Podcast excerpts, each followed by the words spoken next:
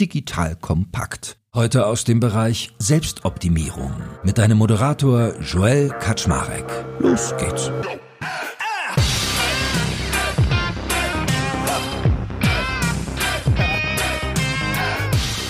Hallo Leute, mein Name ist Joe Eckert Schmarek. Ich bin der Geschäftsführer von Digital Kompakt und heute habe ich wieder einen sehr erfolgreichen und ich darf auch sagen gleichermaßen kreativen und sehr netten Menschen an meiner Seite, nämlich den lieben Patrick Fassbender.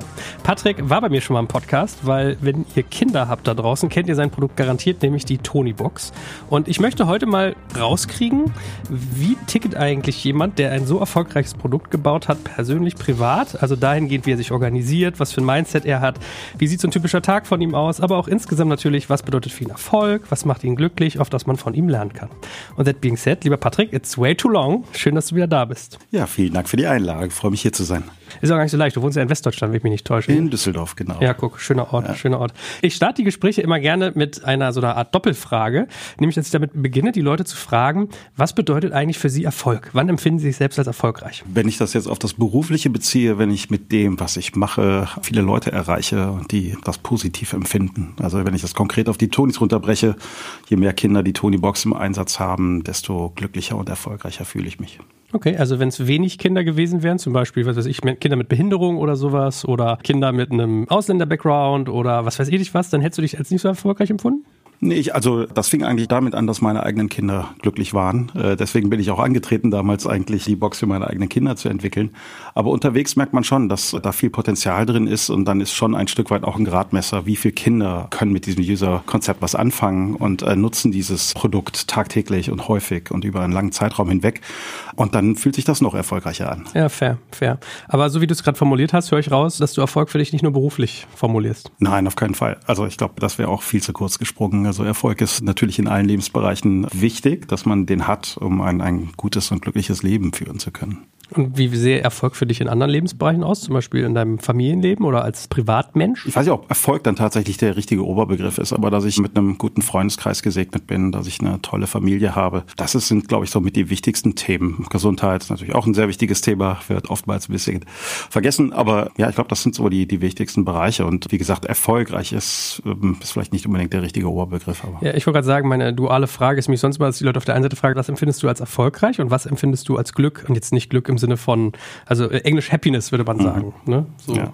Also höre ich daraus, dass Happiness für dich wäre, einen großen Freundeskreis zu haben, gesund zu sein, eine gesunde und schöne, florierende Familie. Genau.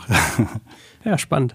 Und ich meine, es ist ja so, ich finde, viele Menschen, die dann so auf so ein Leben gucken wie deines, die machen sich ja aber auch immer nicht bewusst, was verbindet sich damit noch. Also vielleicht ist es fast ein bisschen negativ sozusagen zu sagen, es gibt einen Preis des Erfolgs, aber ein bisschen ist es ja so, dass wenn man das schafft, was du schaffst, dass man dann auch nicht frei davon bleibt, auf Dinge zu verzichten zum Beispiel oder dass auch mal Dinge anders laufen, als man sie sich wünscht.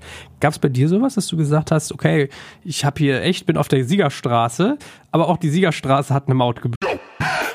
Werbung Aufgepasst! Wenn du ein B2B-Unternehmen bist, möchtest du jetzt deine Sales Pipeline mit neuen B2B-Leads füllen und dafür empfehlen wir dir unseren Partner SalesViewer. SalesViewer lässt sich total einfach erklären. SalesViewer entschlüsselt nämlich Unternehmen, die deine Webseite besuchen und zeigt diese in Klarnamen an. Du und dein Team sehen also ganz genau, wer eure Webseite besucht und wofür sich diese potenziellen KundInnen interessieren. Und dann gibst du einfach Vollgas, denn du kannst diese Unternehmen dann ja zielgenau ansprechen und einfach zu neuen KundInnen machen. Im Marketing und Vertrieb ist das also eine Wahnsinnsunterstützung für die B2B-Lead-Generierung. Deshalb nutzen schon viele Marktführer wie Stepstone, Avato Systems, Spot5, Talon One oder die Vodafone-Tochter Grand Centric SalesViewer und generieren damit täglich neue B2B-Leads. Und wenn das für dich interessant ist, dann teste SalesViewer doch einfach mal kostenlos. Alles, was du dafür wissen möchtest, findest du unter folgender Weiterleitung digitalkompakt.de slash salesviewer. Und wie immer verlinke ich dir das auch auf unserer Sponsorenseite unter digitalkompakt.de slash Sponsoren. Das war's mit dem Werbespot.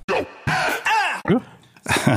ja, durchaus. Also ich glaube, das ist generell so. Die Menschen, die etwas mit Leidenschaft vorantreiben, wie ich das jetzt seit vielen Jahren auch bei den Tonis mache, merkt manchmal gar nicht, wie viel Energie man unterwegs verliert, weil es eben sich trotzdem gut anfühlt. Aber der Akku wird immer leerer. Und ich hatte in der Tat vor, vor zwei Jahren zum Beispiel eine Phase, wo ich wirklich sehr, sehr leer war, wo es mir gar nicht gut ging und ich äh, ja auch für, für ein, zwei Monate kürzer treten musste, um wieder den Akku aufzuladen. Das habe ich total unterschätzt. Das ist, glaube ich, so der höchste Preis, den ich dann, so wenn ich auf mich gucke, bezahlt habe. Ansonsten ansonsten ist es für mich schon wichtig, das einigermaßen im Einklang zu haben, die Leidenschaft, die ich das Produkt stecke und alles andere, was mich umgibt. Und ich glaube, dass ich das einigermaßen hinbekomme. Aber einfach ist das, glaube ich, auch nicht im Alltag. Und bei der Energielosigkeit, die du gerade beschrieben hast, da gibt es ja ganz viele Abstufungen. Also Burnout ist so ein Ding, was viele sagen, was viele kennen. Erschöpfungssyndrom. Manchmal ist es einfach auch wirklich nur eine Phase. Wie war das denn bei dir? Wie hast du denn für dich gemerkt, oh, da ist aber was. Ich war von heute auf morgen antriebslos. Also ich bin quasi morgens fast nicht mehr aufgestanden und wusste nicht mehr, wofür ich eigentlich unterwegs bin und hatte keine Energie mehr. Äh, also wirklich antriebslos. Und für jemanden, der jahrzehntelang mit allem, was er gemacht hat, ja immer positiv und voller Energie umgegangen ist, auch immer wusste, was er machen möchte, ist das ganz schön erschreckend, wenn er aufwacht und er weiß gar nicht mehr, was er machen möchte.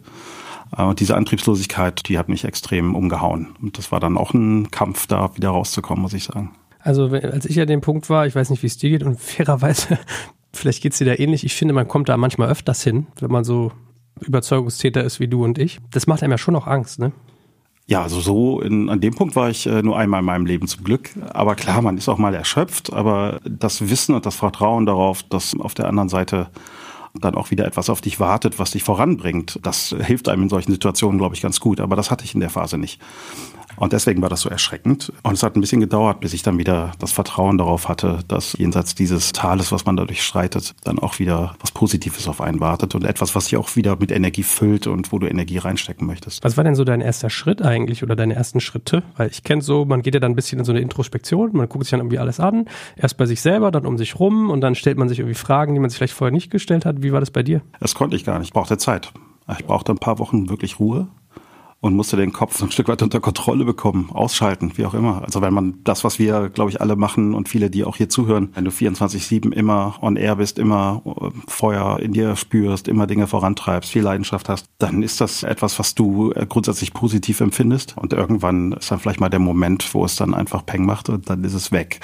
Ja, da brauchte ich wirklich Ruhe, um dann langsam wieder meinen Körper, meinen Geist in so einen Zustand zu versetzen, Stück für Stück, der mich wieder rausgezogen hat aus dem Ganzen. Ich weiß es ehrlich gesagt so retrospektiv auch nicht, was da genau passiert ist. Es war eine ziemlich weirde Zeit. Kein Coaching gehabt oder? Ich habe einen guten Freund, der Arzt ist, mit dem ich mich da ausgetauscht habe. Aber das habe ich auch so ein bisschen gemieden, da jemanden konkret aufzusuchen, vielleicht auch aus der Angst vor der Wahrheit, wie auch immer. Ich glaube aber auch ein ganz gutes Gefühl, glaube ich, da, was ich äh, machen muss in vielen Lebenssituationen. Und auch da wusste ich, eigentlich ist das Hauptthema Zeit.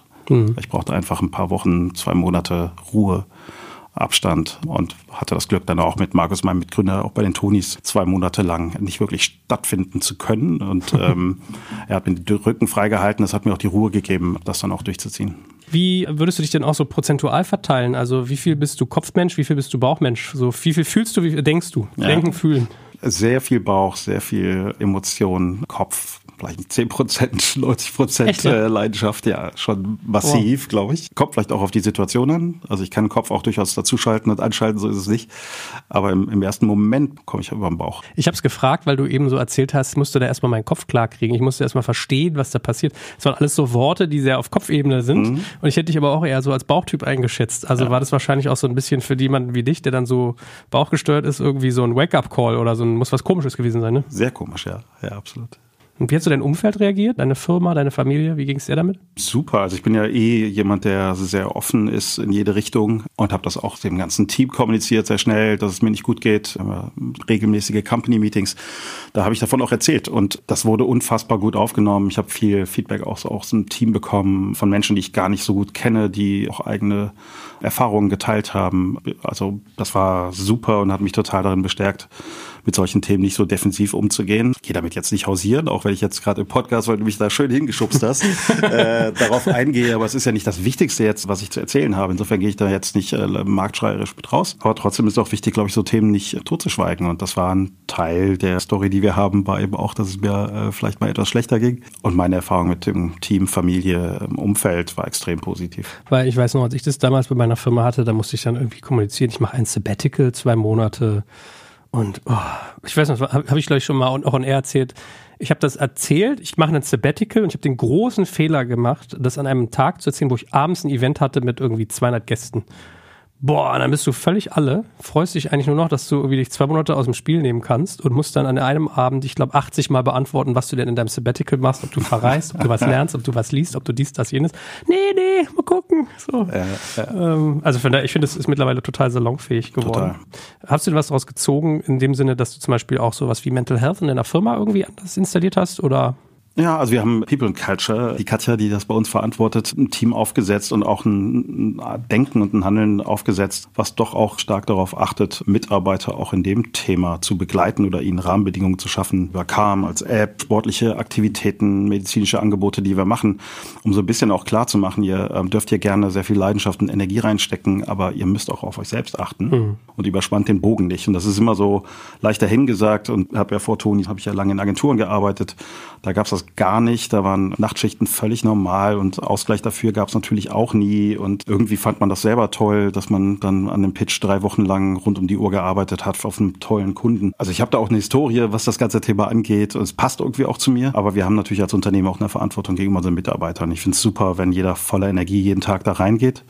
Aber wir haben eben auch die Verantwortung, ab und zu mal Stopp zu sagen und Angebote zu machen, damit das Team realisiert. Jetzt müssen wir hier vielleicht auch mal ein bisschen vom Gas geben. Ist nicht einfach, ne? weil die brennen auch alles. Das Schöne bei uns, alle lieben das Produkt und das, was wir machen. Und das ist so ein eigener Antrieb. Und das muss man manchmal eben von außen hören, dass jetzt auch mal gut ist. Ich kenne auch so diese Durchlauf-Stories aus den Agenturen, wenn es halt mal hieß, wenn du so um 19 Uhr das Büro verlässt, ach, gehst du Mittagspause ja, machen. Genau, ne? genau, genau, genau. Ah, furchtbar. furchtbar. Äh, jetzt will ich nicht da noch weiter drin rumbohren, sofern es dir unangenehm ist, kannst du sowieso sagen. Ja, alles gut. Aber was mich noch abschließend dazu interessieren würde, ist, gab es so eine überbordende Einsicht dazu, dass du gesagt hast, das erkenne ich jetzt, das ist so ein Warnsignal, also irgendeine Sache.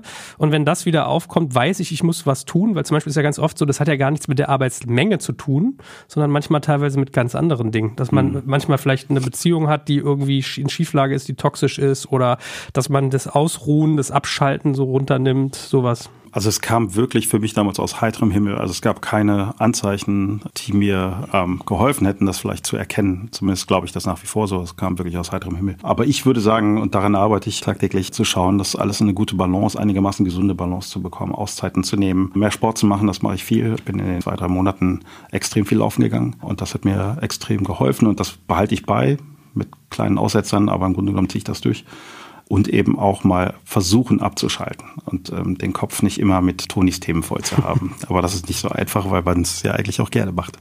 Also wenn man dich fragt, was dein Sport ist, dann ist es Cardio? Ja, also viel, ich habe früher viel Fußball gespielt, das machen die Knochen aber nicht mehr mit. Es juckt mich immer, aber ähm, ich mache das dann doch nur alle zwei, drei Monate mal. ansonsten gehe ich viel laufen und äh, ab und zu mal Fahrrad fahren. Wie alt bist du? 52. Ja, okay, ich merke das auch. Beim Fußballspielen habe ich es auch gemerkt. Wenn er hier links so, der tun die Geräte schon jetzt? 39. Ach, da bin 39, guck mal, da kannst da du noch, du, muss ich noch hier noch, die Fallrückzieher. Absolut. ja, alright. Okay, cool. Lass uns doch mal auch mal so ein bisschen in, den, in die Ursprünge des Patrick hineintauchen. Auf was für eine Familie kommst du eigentlich? Also gut bürgerlich vielleicht würde man es beschreiben. Große Familie. Ich habe drei Geschwister. Wir haben einen Pflegebruder. Sehr fleißige Eltern, die selber eher aus so einem Arbeiterumfeld kommen. Meine Eltern sind sehr früh Eltern geworden. Mein Vater hatte sehr sehr früh schon mit 17, 18 Verantwortung für eine kleine Familie. Da kamen meine großen Geschwister. Das hat ihn, glaube ich, sehr geprägt, ähm, hat viel immer getan und geleistet, um die Familie durchzubringen und hat vom CNC-Dreher zum Betriebsleiter einer Getriebebaufirma hochgearbeitet. Ein sehr wacher Kopf. Ja, so ein Umfeld, glaube ich, wo ich mich, also man muss ja mal bei vier Kindern, jedes Kind nimmt das komplett anders wahr. Das finde ich super spannend bei uns auch zu sehen. Für mich war es ein Umfeld, in dem ich extrem gut mein Ding machen konnte. Ich habe mega Selbstvertrauen oder äh, Selbstvertrauen stimmt überhaupt nicht, Urvertrauen mitbekommen durch meine Eltern, was ich klasse finde. Und sie haben mir absolute Freiheit gegeben mit dem, was ich mit meinem Leben anfangen möchte, mich da machen lassen. Das war wahrscheinlich somit das Wichtigste und das hat mich immer schon sehr geprägt, weil ich so dadurch auch eben mich ausleben konnte und Dinge machen konnte, auch von denen ich selbst überzeugt war und nicht durch meine Eltern irgendwo reingedrückt wurde.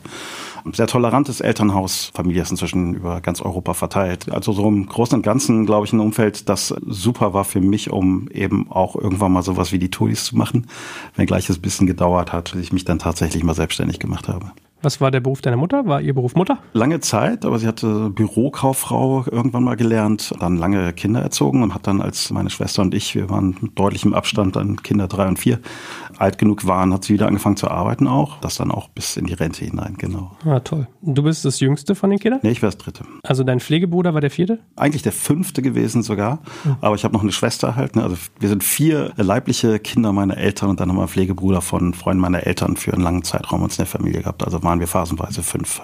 Ah, okay. Und du warst Nummer drei? Ich war Nummer drei.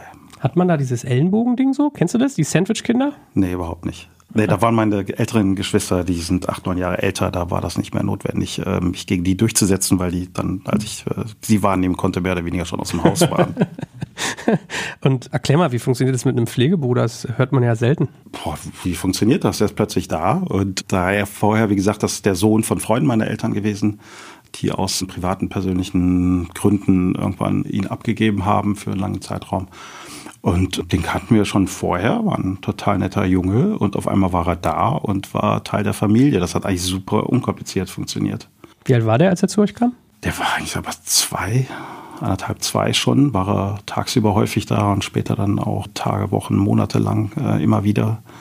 War Teil der und Mitglied der Familie, der mit uns äh, zum Teil in Urlaub fuhr und so weiter. Krass. Aber ist dann auch immer wieder zurückgegangen? Ja, genau. Wie alt war er da? Äh, zurückgegangen? Ist mhm. immer mal wieder zwischendurch. Ist dann, ah, okay. glaube ich, als er weiterführende Schule war, ist er wieder komplett zurück. Ja, aber Wahnsinn, spricht ja auch irgendwie, also ist ja ein interessantes Elternhaus, sehr offen, ja, sehr total. tolerant, sehr, klingt ja nach viel Liebe. Ja, ja, also mein, ich kann mich erinnern, dass ich mal aus dem, ich, was war es, eine Schuleinfahrt oder sowas äh, zurückkam und dann war ein Freund von mir, der bei mir im Zimmer wohnte, weil er zu Hause Probleme hatte und meine Eltern ihr angeboten haben, dass er bei uns schlafen kann. So, dann kam ich nach Hause und mein Zimmer war okkupiert. Also solche Dinge waren bei uns relativ normal und äh, spricht in der Tat, dass also unsere Tür stand immer offen das hat mir ähm, immer super gut gefallen, aber hat auch dazu, dazu, geführt, dass ich oftmals auch Momente brauchte, wo ich mich zurückziehen musste, weil es zu laut war, zu viele Leute, zu viel Hektik. Und dann brauchte ich auch mal so Rückzugsraum, aber vom Grundsatz her sehr offen. Ja, ich habe gerade gedacht, das muss aber auch krass sein. Du kommst wieder und dann ist dein Kinderzimmer, wie du ja. sagst, okkupiert. Ja. Also macht das nicht auch Angst oder Frust oder Ärger auch mal?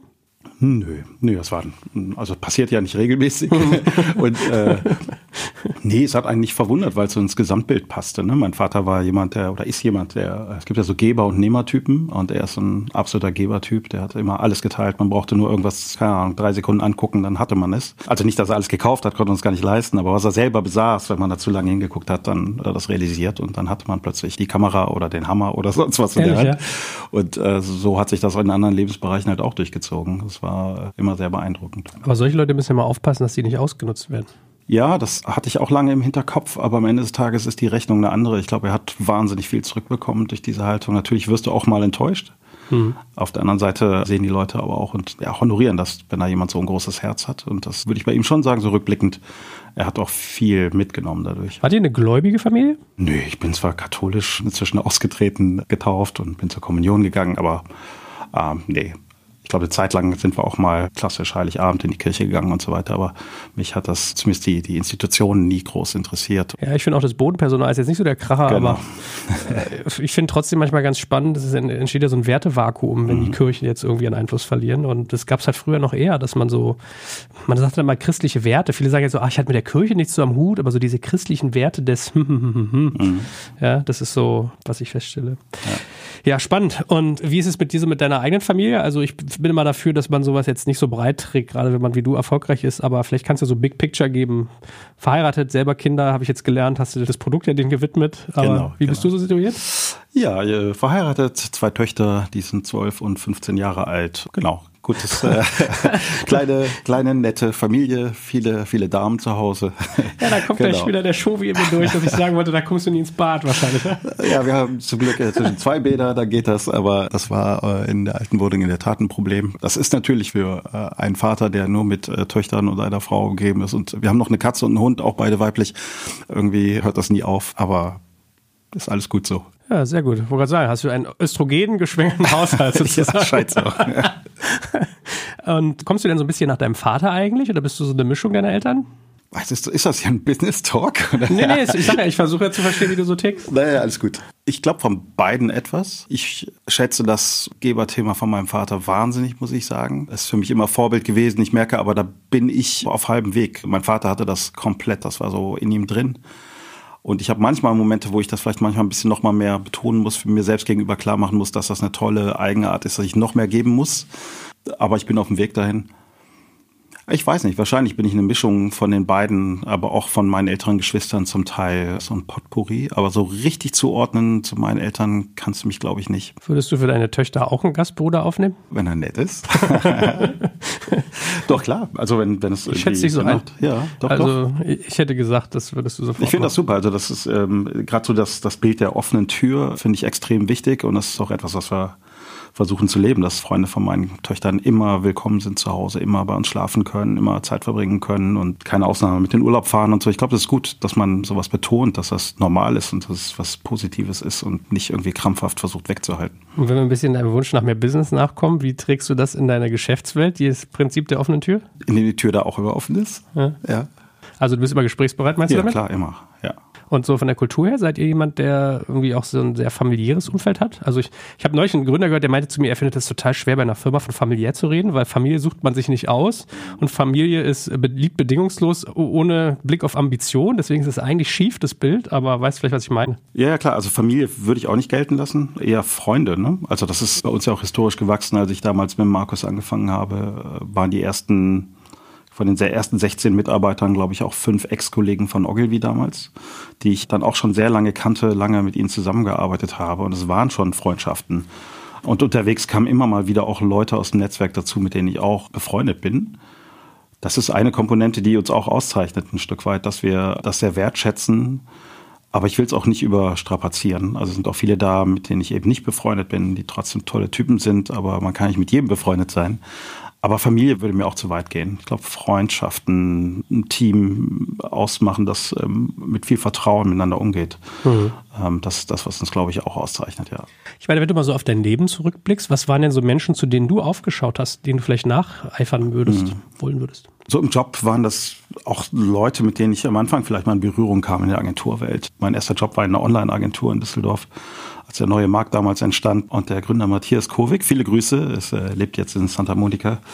Der hat mich sehr beeindruckt und ist auch ja, zehn Jahre älter, fünf Jahre, sechs, sieben Jahre älter als ich vielleicht.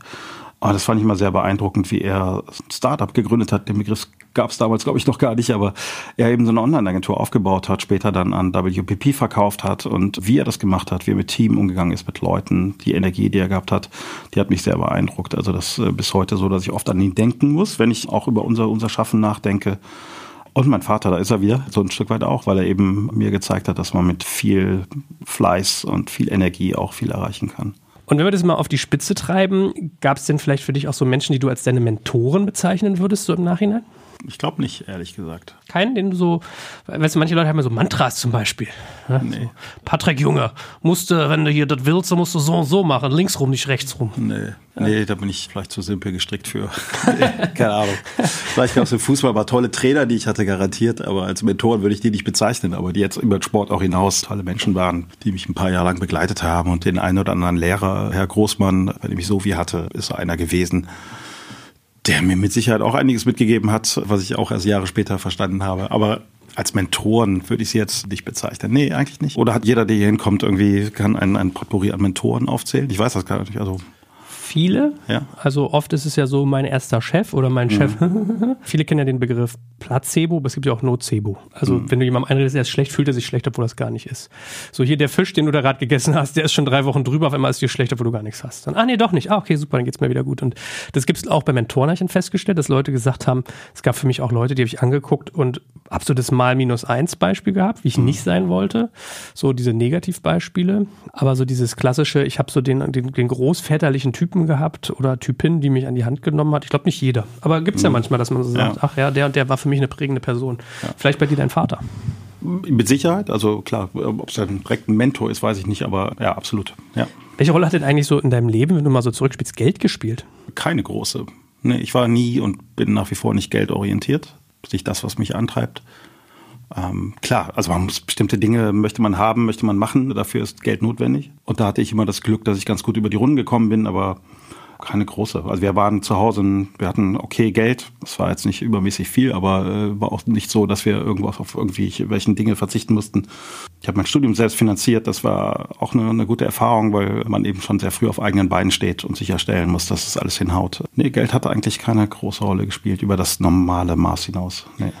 Und wo du normales Maß sagst, du hast eben auch von Sport geredet. Mhm. Wie weit hast du Sport getrieben? Fußball jetzt zum Beispiel. Mhm. Ich glaube, bis ich 15 war, wollte ich noch Profi werden. Oh, wow. Also wollte ich. Mhm. Und habe gedacht, das könnte irgendwie hinhauen. Dann habe ich aber auch relativ schnell gemerkt, dass mir ein, zwei Sachen fehlen, um da tatsächlich nur ansatzweise hinzukommen. Aber ich habe auch relativ hoch damals in der Jugend gespielt und das war das, was ich eigentlich erreichen wollte. Und dann hat mich das bis dahin auch sehr geprägt. Ne? Drei, viermal die Woche Training, am Wochenende Spiel, vielleicht noch ein Fitnesstraining. Es hat doch eine große Rolle gespielt und dieser Traum, irgendwann mal auch irgendwo in einem großen Stadion zu stehen, der hat mich doch ein paar Jahre lang begleitet. Welches war deine Position? Ich habe eigentlich alles gespielt, aber meine Lieblingsposition war so defensives Mittelfeld äh, hm. mit einem schönen Spielaufbau verknüpft. Ja. ja, aber man merkt, du bist ein Teamplayer, ne? Hätte ich jetzt gesagt. Ja, also ich hoffe, dass das viele so von mir sagen, aber ich glaube, dass in Teams, und das hat mich eben beim Fußball so beeindruckt, immer wieder, du kannst da super viel sehen, was später auch in, in Unternehmen eine Relevanz hat. Ne? Du brauchst verschiedene Fähigkeiten, verschiedene Charaktere, du brauchst Leute, die andere auch gerne äh, glänzen lassen und sich selber zurücknehmen. Das sind schon viele Vergleiche, die, glaube ich, super gut passen. Und ich finde, Teams können per se sind wahnsinnig wichtig, um erfolgreich zu sein. Das ist seltenst nur eine einzelne Person. Bist du ehrgeizig und kompetitiv? Ehrgeizig bestimmt ein Stück weit, aber nicht krankhaft. Kompetitiv gibt vielleicht Menschen, wo ich das irgendwie so ein bisschen habe, aber ähm, versuche das dann aber auch eher wieder kleiner zu machen. Ich glaube nicht massiv, nee. Ich bin ja so auf dem Wege, dass ich immer drüber nachdenke. Ich bin ein ultra ehrgeiziger Typ und dass ich mir frage, ist das was Gutes? Alle sagen immer ja und ich glaube auch, aber es hat ja auch irgendwie eine Kehrseite der Medaille und manchmal versuche ich mir das noch so aufzuarbeiten. Wie geht's hm. dir damit? Ja, klar, viele gucken da vielleicht negativ drauf. Deswegen habe ich ja eben nochmal so krankhaft ehrgeizig. Das für mich dann denkbar negativ besetzt. Ich finde ehrgeizig, solange es in einem gewissen Rahmen ist, auch eine Grundvoraussetzung, glaube ich, um sowas, was, was, was wir jetzt auch gemacht haben, wie Tonis, wirklich umsetzen zu können. Sonst wird das wahrscheinlich schwierig, ja. Also ich kann nicht mit unambitionierten Menschen, kann ich gar nicht. Ja. Will ich, will ich, ja. ich irre. Aber ich mag ja auch gerne Motorsport und ich erinnere mich, ich habe vor kurzem habe ich eine Podcast-Folge mit Nigel Mansell gehört, der mhm. bekannte Rennfahrer, der wurde ja auch Weltmeister, ich glaube 81 oder so. Und das war total krass, hast du gehört letzte Saison, also der hatte auch nicht mehr, danach hat er kein Cockpit mehr gehabt. Auf dem letzten mhm. Meter ist der Weltmeister geworden und der ist ein Jahr lang mit einem gebrochenen Fuß gefahren. Okay. Und da habe ich so da gesessen und habe gedacht, so what for? Ja, ja? also ja. überleg mal, was er sich so als Lebensgefahr, da wäre schon sowieso ja. das Autofahren und dann sowas, dafür, dass du in den Geschichtsbüchern dann stehst als Weltmeister. Das ist schon, weißt du, was ich meine? Ja, ja, so, klar. Da fängt man dann an, zu hinterfragen. Wobei, also ein bisschen verstehen kann ich das auch, ne? Also wenn man genau das jahrzehntelang so. macht äh, und das ist das Ziel, was du vor Augen hast, dann macht man manchmal bekloppte Dinge. Ja, kuppelt auf einmal mit rechts und so. Ja. Crazy. Wie bist du denn so als Typ eigentlich, was das Thema Entscheidung treffen angeht? Weil das finde ich was Spannendes bei Menschen, mhm. wie die Entscheidungen treffen, wonach, nach welchen Maßstäben, nach welchen Abläufen. Mhm. Hast du da für dich so ein Schema? Nee, es ist auch da wieder wahrscheinlich sehr viel Bauch. Natürlich versuchst du, um eine Entscheidung zu treffen, dir möglichst viel Informationen ranzuholen verschiedenste Perspektiven wahrzunehmen und zu erkennen. Aber ich habe ganz viel da auch immer wieder so das Bauchgefühl, was bei mir eine große Rolle spielt. Ich bin eh kein Prozessstrukturtyp, weiß Gott nicht. Und dann ist das eben eine Komponente, die auch ganz gut funktioniert, nicht immer, aber die ist wahrscheinlich mit die wichtigste bei Entscheidungen. Aber klar, jetzt treffe jetzt auch keine Entscheidungen, obwohl ich selber sehe, dass mir noch Informationen fehlen oder der Sachverhalt nicht eindeutig erkennbar ist dann ist es blöd, eine Entscheidung zu treffen. Aber es gibt ja viele, viele Themen im Alltag, da kannst du dich so oder so entscheiden. Weder das eine noch das andere ist total klar, schlecht oder gut. Und da habe ich überhaupt kein Problem damit, eine Entscheidung zu treffen. Also ich bin sehr entscheidungsfreudig. Und bist du so ein Typ wie ich, der das viel mit seinem Umfeld ausmacht, der viel in Diskussionen geht, der viel redet? Oder eher jemand stilles Kämmerlein und dann, tada, hier bin ich und jetzt machen wir das? Nee, ist auf jeden Fall viel Austausch. Und da ist natürlich auch da wieder ne, mein Mitgründer Markus Stahl. Wir beide sitzen in einem Büro zusammen. Wir äh, hängen den ganzen Tag zusammen ab. Wir fahren zusammen sehr oft mit dem Auto zu irgendwelchen Meetings. Wir haben viel Zeit, die wir miteinander verbringen und da werden Dinge sehr oft besprochen, diskutiert. Insofern ist er dort mit Sicherheit so einer der wichtigsten Personen, wenn es um Entscheidungen geht, aber auch darüber hinaus im Team. Ist der eigentlich komplementär zu dir oder ist der genauso wie du? Von außen betrachtet sind wir sehr unterschiedlich. Es gibt auch ein paar Felder, wo wir uns unterscheiden, aber du hast eben so ein bisschen Wertesystem angesprochen. Ich glaube, da sind wir uns super, super ähnlich, dass für uns Familie extrem wichtig ist. Auch mit einer Haltung durchs Leben zu gehen. Da sind wir sehr nah beieinander und das ist auch der Grund wahrscheinlich, warum wir extrem gut inzwischen auch befreundet sind, beste Freunde geworden sind aber ja, er wirkt konservativer als ich. Ich habe mir zwar die Haare inzwischen äh, geschnitten, aber er läuft halt nicht mit Cap und Vans rum, sondern sieht ein bisschen anders aus. Aber das ist gerade das, was uns auch eben ausmacht, ne? dass wir darüber auch zeigen, dass wir sehr unterschiedlich sind, aber trotzdem für das, für das gleiche brennen. Was mir noch einfällt beim Thema Entscheidung, vielleicht hast du ja auch noch mal Tipps oder so einen Angang, wie gehst du mit Komplexität um? Weil das ist ja was bei den Entscheidungen, die du treffen musst, hat ja vieles sehr viel Impact. So, wenn man jetzt USA, boom, zack, 15 Folgeeffekte. Wie, ja. wie gehst du sowas an? Manchmal ignoriere ich die Komplexität, weil ich sie ja, cool. nicht mehr ausbaden muss. Na, ich versuche es natürlich schon zu umgreifen. Und bei uns ist die Komplexitäten immer eine mega Herausforderung seit Jahren schon, weil das Produkt viel komplexer ist, als man gemeinhin denkt. Da sind so viele Themen miteinander verknüpft, verschiedene Teams, die daran arbeiten, dass wir da auch hohe Komplexität allein schon auf der Produktebene haben. Und dann das Wachstum über die letzten Jahre, das steigert auch die Komplexität auf der organisatorischen Ebene massiv. Am Ende des Tages versuchst du natürlich schon, die richtigen Teams auf die richtigen Teilbereiche eines eines komplexen Themas zu setzen. Aber wir arbeiten immer noch intensiv dran und sind da weit von der perfekten Lösung entfernt, um dann alles so zusammenzubauen, dass dieses komplexe Gebilde super gut funktioniert. Also ich glaube, da können wir noch Schritte gehen, aber da höre ich rechts und links von allen, die in einer ähnlichen Situation sind, dass das völlig normal ist. Ne? Aber Komplexität ist etwas, was man auch ein Stück weit akzeptieren muss, was du versuchen musst zu entlarven, zu erkennen, verstehen und dann möglichst runterzubrechen und gemeinsam zu lösen. Aber ich glaube, das ist ein Thema, was immer da sein wird. Ich fand es von Anfang an bei euch krass, weil ich meine, ihr habt Hardware Hardware, ihr habt äh, Software, also Cloud, was ja viele auch gar nicht wissen. Dann habt ihr die Figuren, dann habt ihr Design. Das fand ich von Anfang an krass. Wie alt ist Tonis jetzt? Knapp zehn Jahre sind wir jetzt schon unterwegs, ne? also von Gründung bis äh, jetzt, ja. Und ist der Patrick vom Anfang ein anderer als der Patrick plus 10? Vermutlich nicht. Also natürlich okay. ist das auch eine Entwicklung, die man da durchmacht. In manchen Bereichen, in manchen bin ich aber eben auch noch total der Alte geblieben, würde ich schon für mich in Anspruch nehmen. Aber klar, ich bin zehn Jahre älter, ne? ich spiele kein Fußball mehr. Äh, es hat sich schon einiges auch verändert um einen herum. Ich habe viel gelernt, viel mitgenommen, viel Erfahrung gesammelt. Aber wenn ich so den Kern gucke, würde ich schon für mich in Anspruch nehmen, dass ich mich da nicht verändert habe. Es geht mir auch so und trotzdem habe ich es oft, ich kann mir Sachen von vor einem Jahr von mir angucken und habe schlechte Schamgefühle. Ja, das geht kann so? ich nachvollziehen. ja, cool. Aber trotzdem ist ja so der Punkt, wenn man wie ihr auch so eine Reise beschreitet, börsennotiert dann auch, ja, Musstet ihr euch auch ein bisschen verändern oder hat sich die Firma für dich verändert? Gab es auch einen Punkt, wo du vielleicht gesagt hast, ich bin nicht mehr der Richtige, das ist, fühlt sich nicht mehr richtig an? Ich glaube, irgendwann habe ich verstanden und da war auch Gesellschafterkreis und wir haben auch einen weiblichen Coach, die uns da durchaus super geholfen hat, zu akzeptieren, wenn man bestimmte Dinge nicht kann an der Stelle, auch in der Funktion als CEO, dann sucht er die Leute, die dir das weghalten und die sich darum kümmern, das zu lösen. Und das ist total okay. Das hat sehr geholfen, dann auch in den verschiedenen Phasen damit umzugehen. Wir waren immer ganz gut, Leute dazu zu holen, die, die uns besser machen. Das war immer, glaube ich, auch eine Stärke von uns. Aber auch in unserer Rolle zu verstehen, dass wir das Themenfeld vielleicht gar nicht so spielen und beackern müssen, wie wir das selber mal gedacht haben, sondern das können wir abgeben das war ganz gut und hat einem geholfen, dann unterwegs dann doch komplett bei dir selbst zu bleiben. Ich glaube, dass wir an viele Dinge immer noch ähnlich rangehen und auch jetzt, egal ob im kleinen mittelständisch geprägten deutschen Gesellschafterkreis von vor acht Jahren versus jetzt Supervisory Board Meeting äh, mit, mit bestehenden Strukturen. Ich glaube, dass wir da immer noch genauso ticken, genauso unterwegs sind, kommunizieren und auftreten und äh, finde das inzwischen auch als Stärke. Eine Zeit lang dachte ich immer, man muss sich da verändern. Mhm. Nehmen wir jetzt aber wahr, dass, man, dass wir gerade dafür gewertschätzt werden, dass wir nicht anfangen, plötzlich da irgendwie eine andere Haltung oder andere Herangehensweise an den Tag zu legen.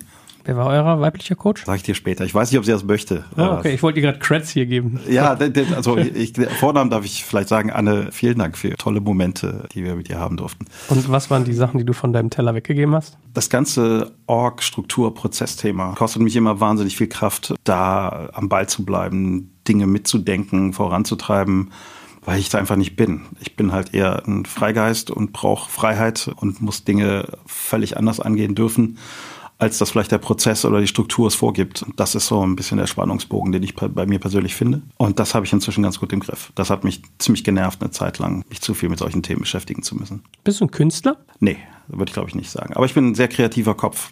Das würde ich schon sagen und das in allen Lebensbereichen. Ich finde es immer super, Themen mal eben aus einem anderen Blickwinkel zu betrachten und auch vor allen Dingen zu hinterfragen und über neue Lösungen nachzudenken. Und ich sag mal, diese Erschöpfung, über die wir am Anfang geredet haben, fiel die zufällig mit sowas zusammen, mit so einer Findungsphase, dass du gesagt hast, oh, ich merke gerade, dieser und jener Aspekt meines Jobs gefällt mir gar nicht, da muss ich mir im Nachhinein was überlegen oder war das völlig unabhängig voneinander? Nee, ich glaube, das war einfach nur zu viel Energie in alles reingesteckt. Das Okay. Sicherlich auch in manchen Bereichen, in Bereiche, auf die ich keinen Bock habe. Das ist aber nicht der Hauptpunkt gewesen, sondern generell zu lange Energie in das gesamte Thema gesteckt zu haben und den Kopf immer anzuhaben. Und da war natürlich oh ja. auch ein Teilbereich, ja, ja. war natürlich auch davon geprägt, dass man über, über so Dinge wie Strukturprozesse nachdenken musste. Aber das war nicht der Hauptgrund. Ja, aber ich kenne beides. Also ich kenne sowohl dieses, ich mache was, was mich nicht glücklich macht und dann lockt einen das aus.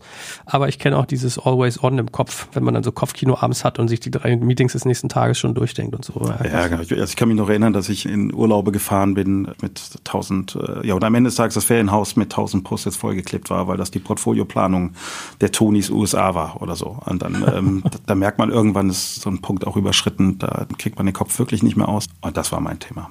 Mhm. Bist du jemand, der sich viel Sorgen macht? Eigentlich nicht, aber ich merke jetzt, also da kommt das Alter vielleicht, spielt auch so ein Stück weit mit rein. Da bist du zum Glück ja noch ein bisschen von entfernt, aber du fängst natürlich schon an, auch mit 50, Ende 40 über bestimmte Dinge anders nachzudenken und auch im familiären Umfeld passieren vielleicht mal Dinge. Mein Vater zum Beispiel hat Parkinson, ist ein Thema, was schwieriger wird in den letzten Jahren. Kürzlich ist ein Freund von mir verstorben in meinem Alter, ein guter alter Freund aus heiterem Himmel. Solche Dinge machen einen nachdenklicher, und führen vielleicht auch dazu, dass man sich hier und dort eher mal Sorgen macht, weil man so ein bisschen die Unbekümmertheit verliert.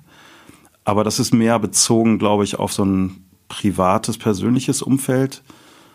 Wenn ich das auch da wieder auf den Beruf beziehe, mache ich mir null Sorgen. Also da bin ich komplett sorgenfrei. Ich habe keine schlaflosen Nächte wegen Job oder wegen Tonis. Das habe ich noch nie gehabt und werde ich, glaube ich, auch nie haben, weil ich darauf vertraue, dass wir da alles Erdenkliche tun, um einen guten Job zu machen. Das ist mehr als genug. Natürlich gibt es mal Phasen, die schwieriger sind, Herausforderungen sind, aber wir stecken so viel rein, wir brauchen da keine Sorgen haben, dass wir dort irgendwas ähm, vermissen lassen oder die äußeren Umstände uns komplett ausnocken werden oder so. Da sind wir ganz gut durchgekommen, jetzt auch die, durch die letzten Jahre.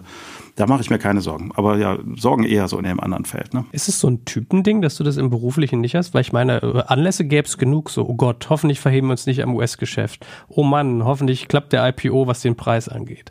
Oh, schwierig. Wir müssen irgendwie den Einkauf fürs nächste Jahr vorfinanzieren. Wir müssen die Contentplanung machen. Hoffentlich setzen wir auf die richtigen Pferde, etc., etc. Also du triffst ja jeden Tag Entscheidungen, die alle irgendwie nach hinten feuern können. Ich würde auch sagen, so gefühlt seid ihr too big to fail, was jetzt Kindermarkt angeht. Aber liegt es an deinem Naturell, dass du damit nicht irgendwie mental belastet bist? Bist? Ja, ich glaube schon. Also, weil ich finde, es gibt tausendmal schlimmere Sachen, als dann da zu fällen. Wenn USA nicht funktioniert hätte, dann wäre es so gewesen. Gut, aber es war trotzdem richtig, die Entscheidung pro USA zu treffen. Wenn es nicht funktioniert hätte, dann hätte es halt nicht funktioniert. Dann hätten wir die Konsequenzen ausziehen müssen, aber deswegen brauche ich mir keine Sorgen machen.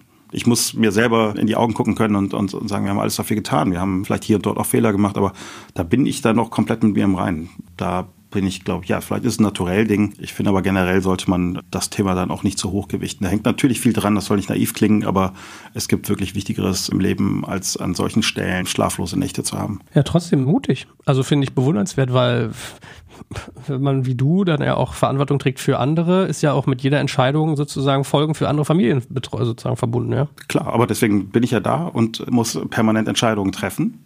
und ich mache nichts fahrlässig oder mache alles aus einer guten Motivation heraus. Und sicherlich auch manche Dinge falsch. Ist nicht so, dass ich da dann lachend durchs Leben weiterziehen würde. Also man muss da mit den Konsequenzen auch leben. Aber du meintest ja eben auch vor allen Dingen das Thema Sorgen. Sorgen mache ich mir deswegen nicht. Nee, ich würde es anders bezeichnen. Und die zweite Achse der Sorgen, die du gerade aufgemacht hast, war das so dieses typische Ding, die Mauer mit 50? So, die, wo man mit dem Kopf gegenknallt, was so viele haben? Ja, ich würde es jetzt nicht an dem 50. Geburtstag festmachen, der dummerweise genau in der Corona-Zeit, Anfang Corona war.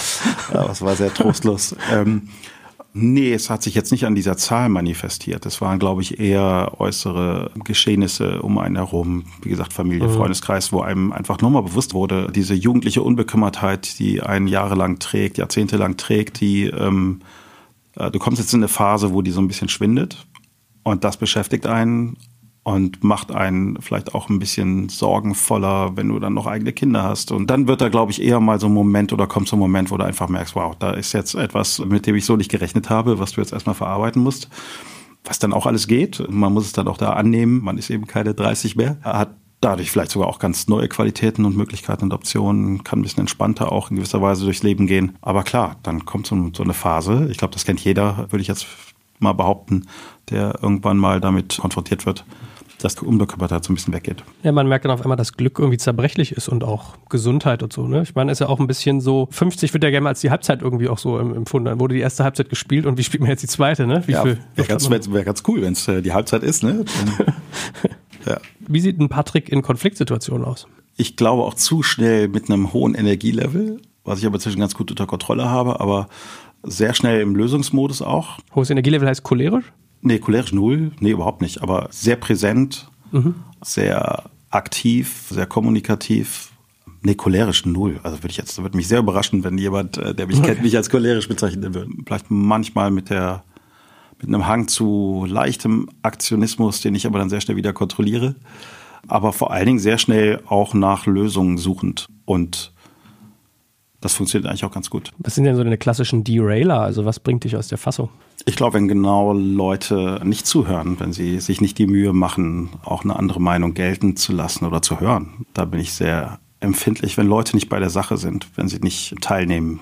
Also ich finde es immer total schade, wenn Leute zusammenkommen und da Leute sitzen, die merklich abwesend sind und ähm, glauben in dem Moment, obwohl sich viele andere die Mühe machen, da vielleicht zusammenzukommen und an einer Sache zu arbeiten, dann rausnehmen zu müssen. Das finde ich immer schade, das zieht mich immer runter, finde ich nicht gut. Das finde ich eine total gute Antwort. Habe ich ja. noch von keinem gehört, aber kann ich total gut nachvollziehen. Und da muss eigentlich Corona für dich die Hölle sein, weil, man die Kacheln sieht in so einem ja. Online-Meeting und dann sieht man, wie die Leute irgendwie E-Mails tippen, ist furchtbar, oder? Ja, total, total. Also ich kann das selber, glaube ich gar nicht. Ich bin, wenn ich in einem Meeting sitze, auch immer, das meine ich so ein bisschen auch mit, ich bin dann immer zu 100 Prozent an. Sonst kann ich rausgehen, sonst macht es keinen Sinn, sonst brauche ich da nicht sitzen. Und wenn man das selber immer so macht, dann erwartet mhm. man das manchmal auch zu viel von anderen. Aber es, genau das, das, das ist schon sehr. Und sag wichtig. mal, wenn du gerade schon so über deine Konfliktführung auch im privaten Freundeskreis redest, wie schaffst du denn generell, dir ein soziales Leben zu bewahren? Weil ich finde das gar nicht so einfach, wenn man vorne einen Job hat. Ich selber habe ein Bedürfnis danach, meinen Freundeskreis zu sehen, in Kontakt zu bleiben, weil mir das sehr viel bedeutet, ich den Austausch brauche mit den Leuten. Deswegen ist das gar nicht so schwierig. Ich habe einen engeren Freundeskreis, sind drei Jungs, die alle viel unterwegs sind, viel arbeiten, aber wir schaffen es trotzdem alle zwei Wochen ungefähr in Düsseldorf, äh, dass wir was essen gehen oder trinken gehen. Und das ist so ein Rhythmus, den wir uns beibehalten. Der ist mir total wichtig. Und wenn ich dann an dem Tag, wir treffen uns eigentlich immer donnerstags, wenn ich dann unterwegs bin, dann versuchen wir irgendwie was zu schieben und die anderen auch. Und da sind wir alle vier sehr äh, daran interessiert, das auf die Beine zu stellen, dass wir uns sehen. Also es geht eigentlich. Mir, mir ist das wichtig. Also deswegen schaffe ich es auch. Ich habe das jetzt auch auf Druck meiner Frau eingeführt, dass Donnerstag immer der Zocker-Donnerstag ist. Ja. Also ich kann das verstehen. Ja. Wobei mir, by the way, auffällt, wo du immer von deiner Baseskip erzählt, ich habe dich gar nicht gefragt, bist du eigentlich Skater? Nee, ich habe früher bin ich natürlich ein bisschen Skateboard gefahren, ein paar Jahre lang. Aber das stand so im Konflikt mit Fußball. Ich hatte dann immer uh. Bänderdehnungen und ah. ähm, dann habe ich irgendwann habe ich äh, reduziert und habe jetzt ein Longboard, das ich ab und zu mal nehme und dann äh, ein bisschen fahren gehe. Aber ich wäre jetzt nicht, nicht mehr so der klassische Skater. Gut, wenn wir uns so langsam mal dem Ende nähern, was ich jemand wie dich ja fragen muss, ist, du hast mit Kinderbildung ja quasi auch zu tun, mit Kinderunterhaltung. Wie bildest du denn deine eigenen Kinder, gerade auch was Digitales angeht, so Stichwort Handysucht und Co.? Das ist bei unserer 15-Jährigen tatsächlich ein Thema. Und da merkt man, wie wahnsinnig wenig Mittel und, und Möglichkeiten du noch hast, dort einzugreifen in dem Alter. Eigentlich geht es als ein permanenter Konflikt und Auseinandersetzung zu dem Thema. Und äh, mhm. ich sehe viele im, im Umfeld, die da einbrechen, schon viel, viel eher einfach machen lassen. Ich glaube, es ist jetzt auch nichts Neues, dass das wahnsinnig unterschätzt wird, dass gerade Handysucht, TikTok mit den Algorithmen die Jugendlichen so dermaßen reinzieht in ihr System, dass da das, was daraus resultiert, noch gar nicht richtig absehbar ist. Das ist ein einziger Kampf, ehrlich gesagt, an der Stelle. Da, da geht es mhm. nicht mehr um Bildung Richtung meiner Tochter in dem Fall, sondern wirklich sie versuchen, davon wegzuhalten mit guten Argumenten, die sie nicht hören möchte. Ähm, eher eine Auseinandersetzung, eine permanente. Also in den Jahren mhm. zuvor ist es einfacher und deswegen bin ich auch so unfassbar dankbar, dass wir sowas wie die Tonis machen weil wir eben Eltern und Kindern die Möglichkeit geben, möglichst lange wegzubleiben von einem Smartphone. Was natürlich auch ein tolles Produkt ist. Das ist ja auch klar, dass da viele Themen extrem gut gelöst sind und dass es tolle Apps gibt und tolle Möglichkeiten, auch Kinder weiterzuentwickeln oder sich selber weiterzuentwickeln.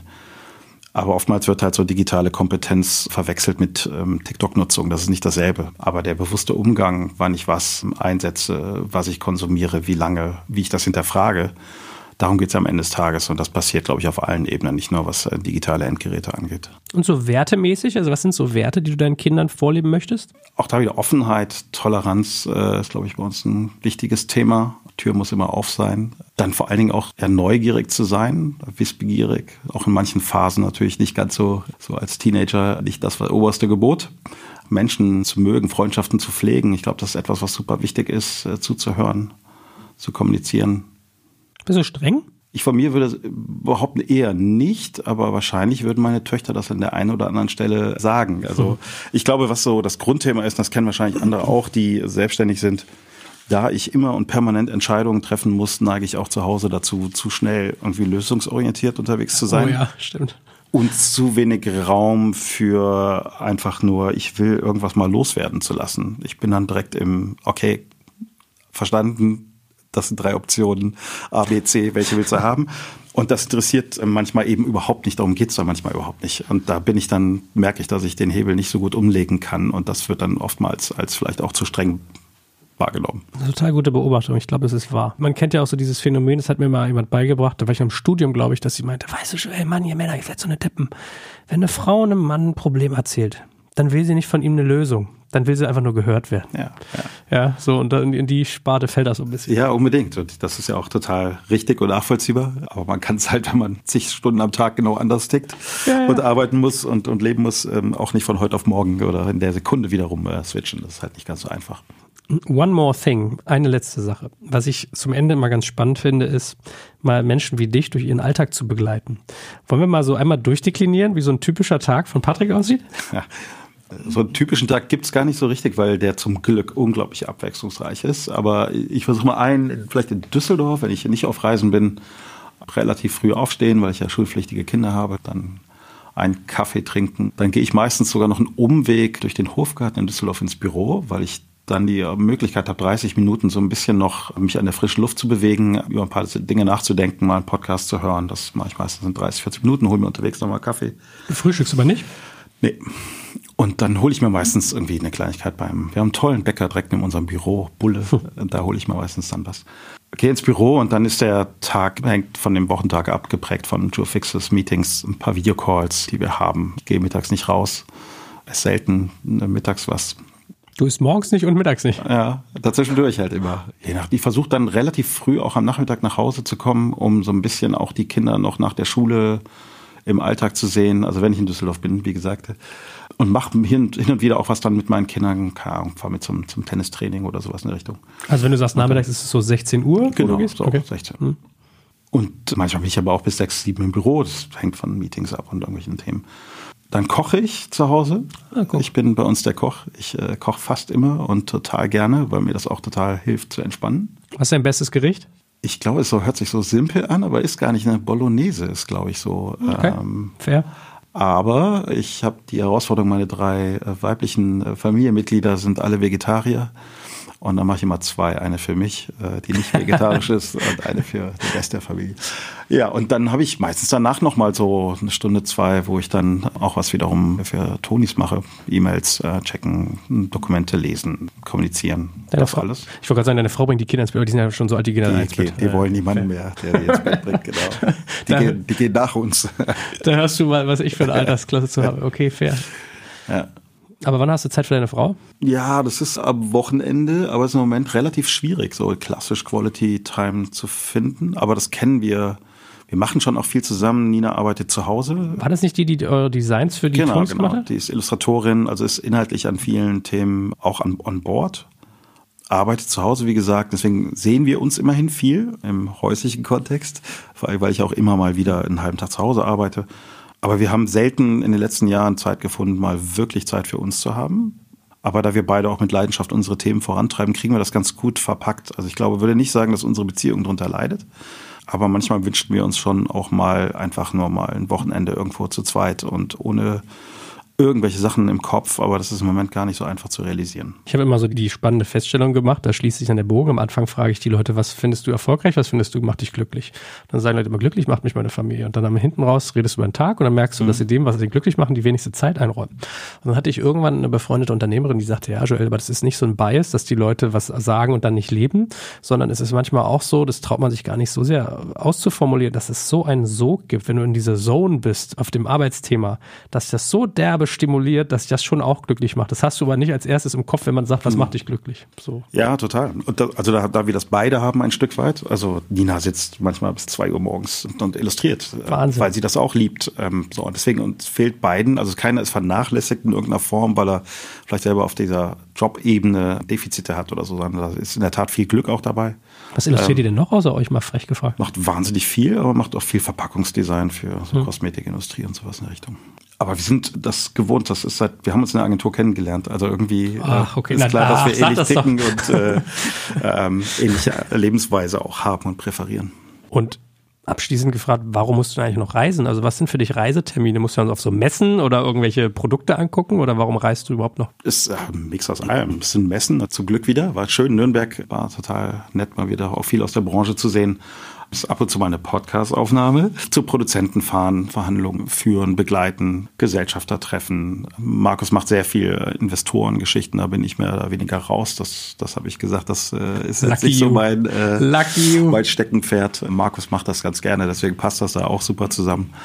Teams treffen. Wir haben ja äh, inzwischen in Paris, London, in Santa Cruz Büros, Teams sitzen, auch hier in Berlin, in Hamburg, Teammitglieder treffen und vielfältigste Geschichten eigentlich. Und das ist das, was ich auch total liebe. Also von Anfang an Lizenzgeber treffen, Menschen zu treffen, äh, über Tonis auszutauschen, über neue Dinge sich auszutauschen und das jeden Tag mit verschiedensten Menschen. Das ist schon ein großes Geschenk. Dafür bin ich sehr dankbar. Glaube ich sofort. Bist du eigentlich ein Promi mittlerweile? Also wenn Leute dich treffen, musst du auch mal so, eine, so einen Beutel, so einen Jute-Sack mit irgendwie 15 Figuren bei haben, so, ah ja, hier, ich habe eine neue Figur für dich? Nee, ich, also davon glaube ich Lichtjahre entfernt. Aber es gibt manchmal so skurrile Situationen, da wird man erkannt, weil vielleicht irgendjemand äh, gerade einen Artikel gelesen hat, wo ein Foto von uns drin war.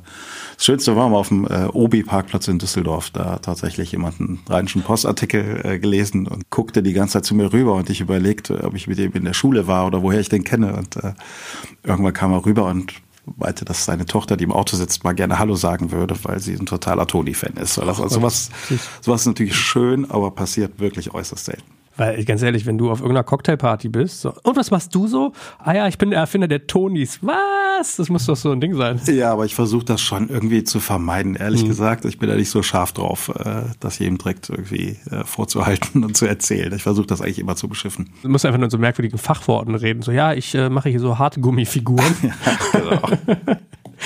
Äh, na gut, Patrick, es war mir ein Fest. Es hat viel Spaß gemacht mit dir. Und äh, ich glaube, du bist genauso ein guter Kerl, wie ich vorher dachte und ich mich jetzt bestätigt da fühle. Habe ich ja Glück gehabt. Vielen Dank. Ja, nicht, dass nee, du aber hat auch Spaß gemacht. Danke dir. Danke nicht, dir. dass du dich beweisen müsstest, aber vielen, vielen Dank. Danke dir.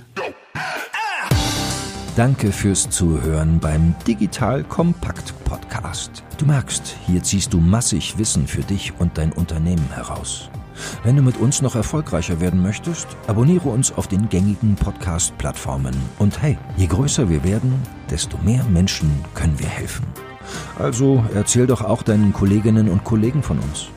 Bis zum nächsten Mal.